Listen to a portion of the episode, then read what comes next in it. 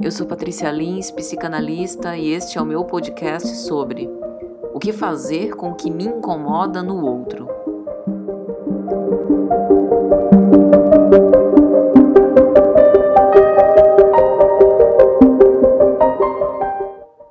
O senso comum apresenta em geral a ideia de que o incômodo por causa de um fato externo ou por uma ação do outro implica algo em nós que precisa ser modificado. Há grande razoabilidade nesse raciocínio, porém é preciso pensar com mais cuidado a questão. Há diferentes tipos de incômodo. Há aquele no qual o diferente é tomado por contraditório. E se alguém apresenta uma ponderação em relação a uma opinião por nós proferida, vestímo-lo com a roupagem do antagonista e nos autoproclamamos detentores do saber, ávidos por dobrá-lo às nossas convicções. Outros nos suscetibilizamos a ponto de evadir-nos da convivência. Há também o incômodo surgido da indiferença, que despreza que o silêncio também comunica. Há aquele outro surgido pela confirmação ou negação de uma consideração própria, podendo culminar em frustração ou desapontamento. E há um incômodo do excesso, tanto da presença quanto da ausência, tanto da palavra quanto do silêncio.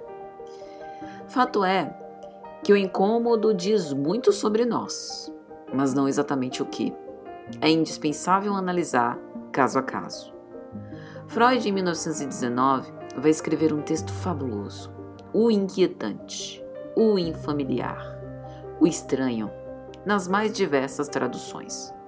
A ideia geral é que o que é inquietante nas questões pessoais o é em contato com o outro.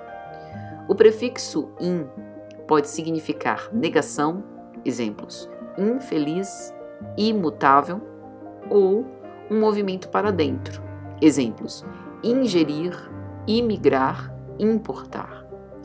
Daí, podemos depreender que o infamiliar é o não familiar ou seja, o que não é íntimo, privado, próximo e, portanto, desconhecido. Aquilo em relação a que mantemos, em geral, distância.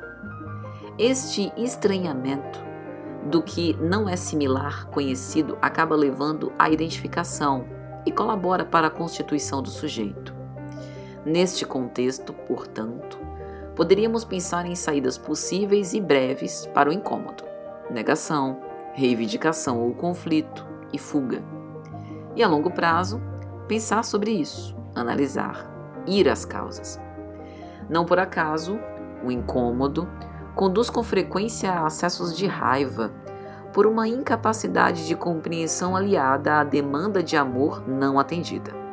A cultura do ódio, proposta no laço social, com marcantes polarizações, acaba levando à operação do ter que eliminar para poder existir sem incômodo, como se isso nos livrasse deste.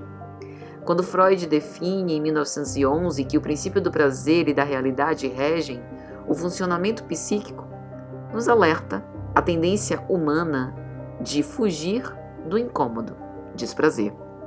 Talvez isso justifique, ao menos em parte, as elevadas estatísticas da rara experiência de intimidade, dos inúmeros problemas relacionais e dos relacionamentos abusivos.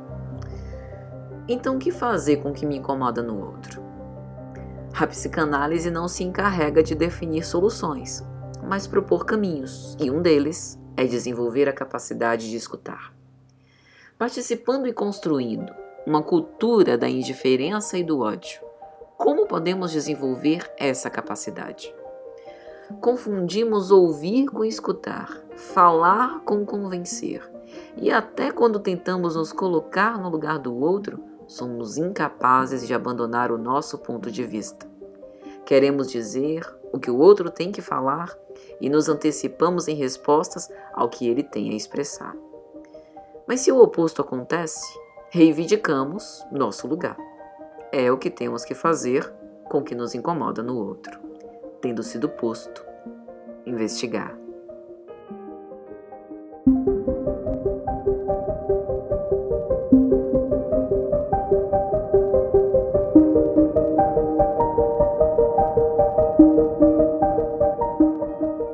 Este foi o meu podcast sobre o que fazer com o que me incomoda no outro eu sou Patrícia Lins, psicanalista, e este artigo completo você encontra no meu site patricialins.org. Este podcast, junto com outros que falam sobre psicanálise e cotidiano, você confere no meu canal do YouTube www.youtube.com barra Patrícia Lins de Paula. Obrigada e até a próxima.